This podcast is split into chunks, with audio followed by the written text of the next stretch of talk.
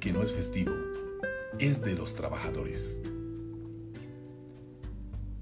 Si la muerte es la pena correlativa a nuestra ardiente pasión por la libertad de la especie humana, entonces yo les digo muy alto, disponed de mi vida, Adolf Fischer.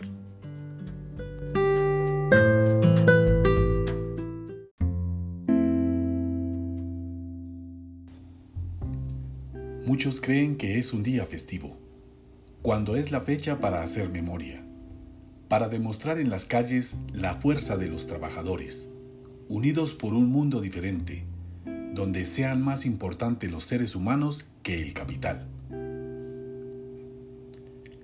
Ahora que los medios de comunicación banalizan todo, buscando eliminar cualquier opción al injusto modelo económico que representan, los trabajadores no pueden caer en la banalización del primero de mayo, que no es un día festivo, ni de descanso, o para salir de compras, sino que es el día para conmemorar la lucha obrera, esa que nos ha dado los derechos que ahora conocemos, muchos de los cuales nos vienen quitando sin mayor esfuerzo.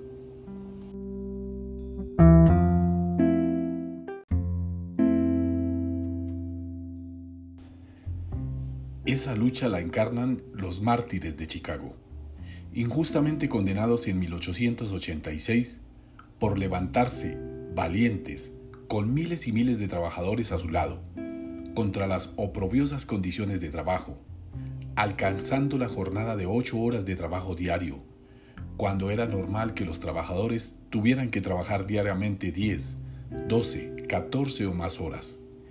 Esa fue su gran conquista a cambio de sus vidas, para que hoy los trabajadores, que con sus manos e inteligencia crean todos los días la riqueza, vivamos de manera más humana y que la plusvalía de la que gozan los patrones fuera menor.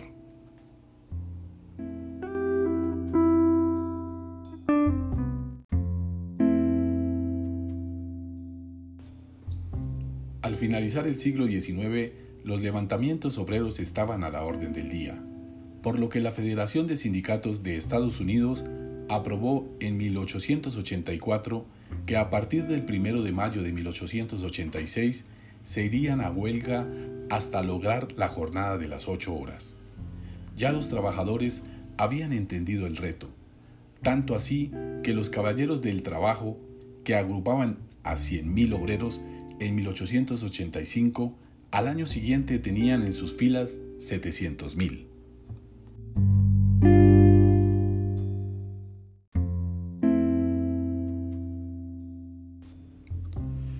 la cita llegaron miles de trabajadores. Tenían como lema un día de protesta contra la opresión y la tiranía, contra la ignorancia y la guerra de todo tipo. Un día para comenzar a disfrutar ocho horas de trabajo, ocho horas de descanso, ocho horas para lo que se nos dé la gana, rematando con la orden a marchar cobardes a la retaguardia y hombres al frente. El primero de mayo fueron paralizados miles de cientos de trabajo en Detroit, Nueva York, Cincinnati y Chicago, donde unos 30.000 salieron a la calle, mientras algunas empresas contrataban esquiroles, rompehuelgas, para seguir funcionando como la McCormick. El 2, los trabajadores de la planta protestaron por 2.000 despidos, siendo atacados por la policía. Varios fueron los muertos y muchos más los heridos. El 3, la huelga aumentó. Solo en Chicago salieron a las calles 80.000 obreros. Para el 4 fue programada una reunión. Con la ciudad paralizada, cuando salían los últimos trabajadores de la reunión, la policía los atacó, explotando una bomba que mató a un policía. Al otro día los periódicos pedían la muerte para los autores de la explosión.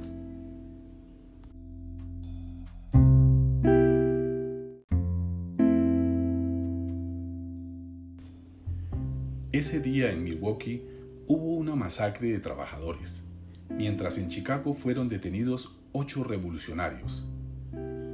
George Hegel, Samuel Fielden, Adolf Fischer, Louis Link, Michael Schwab, Albert Parson, Oscar Nibi y August Spice, miembros de la Asociación Internacional del Pueblo Trabajador, llevados a juicio en el que desde el inicio se sabía el veredicto. Culpables.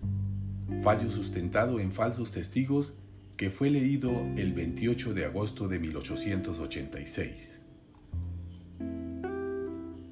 El único que se salvó de la pena de muerte fue Nibi, condenado a 15 años de prisión. Luego del fallo, les dieron el uso de la palabra.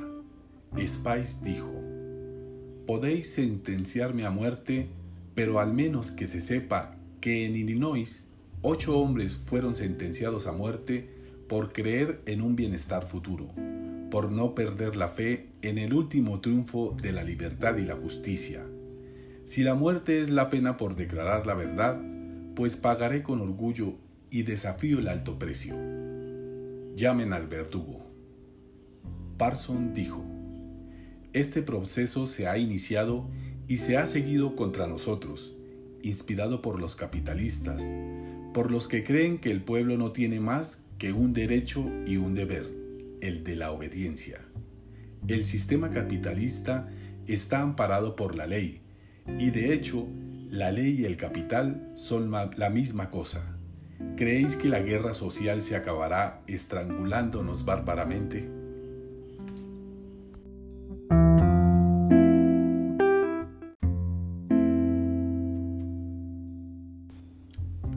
Dijo, solo por la fuerza podrán emanciparse los trabajadores, de acuerdo con lo que la historia enseña. Mi más ardiente deseo es que los trabajadores sepan quiénes son sus enemigos y sus amigos, lo que hoy todavía a veces no saben. Fischer dijo, este veredicto es un golpe de muerte a la libertad de prensa, a la libertad de pensamiento, a la libertad de palabra en este país. El pueblo tomará nota de ello. Si la muerte es la pena correlativa a nuestra ardiente pasión por la libertad de la especie humana, entonces yo les digo muy alto, disponed de mi vida.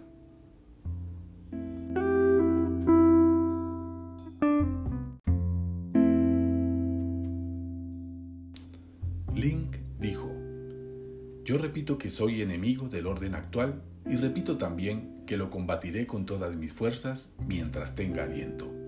Os desprecio, desprecio vuestro orden, vuestras leyes, vuestra fuerza, vuestra autoridad.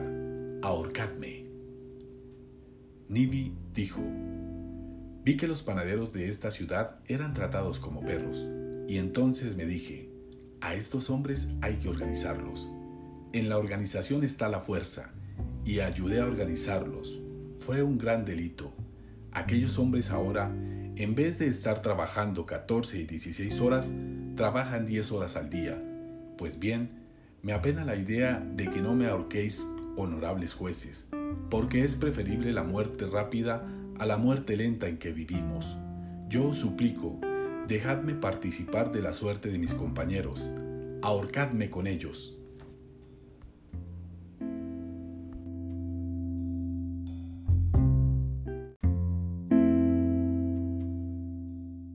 Filden dijo, hubo quien me dijo que el socialismo significaba la igualdad de condiciones, y esta fue la enseñanza. Comprendí enseguida aquella verdad, y desde entonces fui socialista. Aprendí cada vez más y más. Reconocí la medicina para combatir los males sociales, y como me juzgaba con derecho para propagarla, la propagué. Yo he invocado los principios del socialismo y de la economía social, y esta y solo por esta razón me hallo aquí y soy condenado a muerte. Si me juzgáis convicto por haber propagado el socialismo y yo no lo niego, entonces ahorcadme por decir la verdad. Yo amo a mis hermanos, los trabajadores, como a mí mismo. Yo odio la tiranía, la maldad y la injusticia.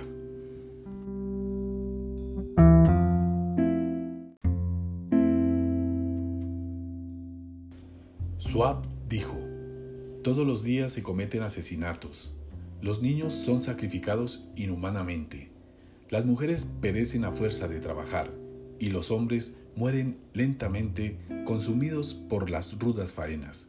y no he visto jamás que las leyes castiguen estos crímenes.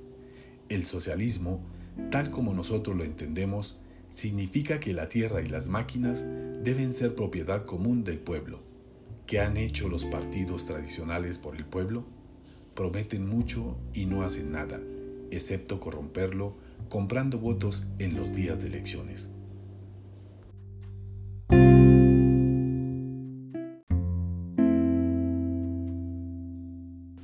Antes de la ejecución, a Filden y Swap les conmutaron la pena por la cadena perpetua. Link apareció muerto en su celda y durante muchos años se dijo que se suicidó, aunque ahora varios historiadores han sostenido que fue asesinado. El 11 de noviembre de 1887 fueron ahorcados Spice, Engel, Parson y Fischer, momento en que Spice gritó, La voz que vais a sofocar será más poderosa en el futuro que cuantas palabras pudiera yo decir ahora. Cuando más de medio millón de trabajadores acudieron al sepelio de los mártires, ya varios empresarios habían empezado a implantar la jornada de trabajo de ocho horas. En 1893, Filden, Swap y Nibby fueron dejados libres y en 1938, en todos los Estados Unidos, se implantó la jornada de ocho horas.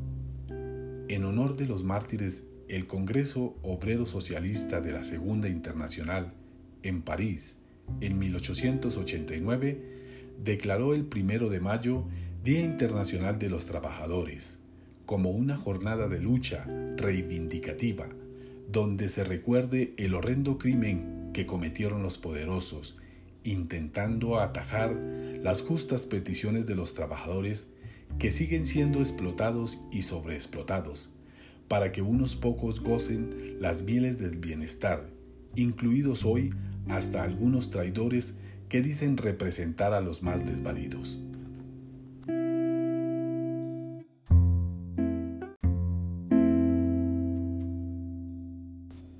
Años después, el gobernador de Illinois, John Peter Atelier, demostró que los enjuiciados eran inocentes y que su condena se dio por razones de Estado, luego de haber hasta designado a algunos miembros del jurado fraudulentamente, juzgándolos colectivamente y no individualmente como corresponde en el derecho penal.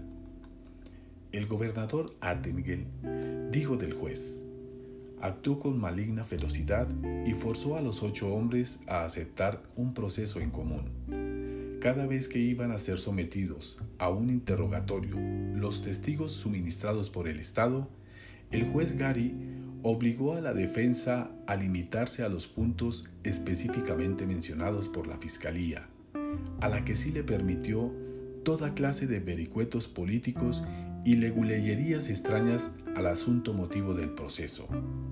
El fiscal Grinnell había dicho en sus alegatos, señores del jurado, declarado culpables a estos hombres, haced escarmiento con ellos, ahorcadles y salvaréis a nuestras instituciones y a nuestra sociedad.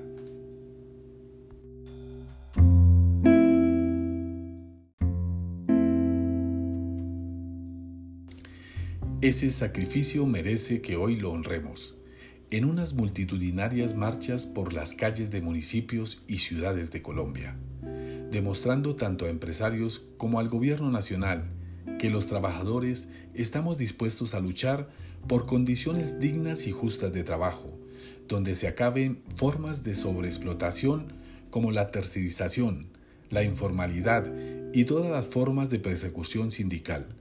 No seamos inferiores, ya que inferior es aquel trabajador que se queja de lo que pasa en el país, en su trabajo, en su sindicato, y en lugar de unirse a los demás para luchar por un país digno, libre, decente y soberano, se queda en su casa o se va de paseo y siempre tiene una excusa mediocre para no participar en ninguna acción que busque mejorar las condiciones laborales de esta y de las generaciones futuras.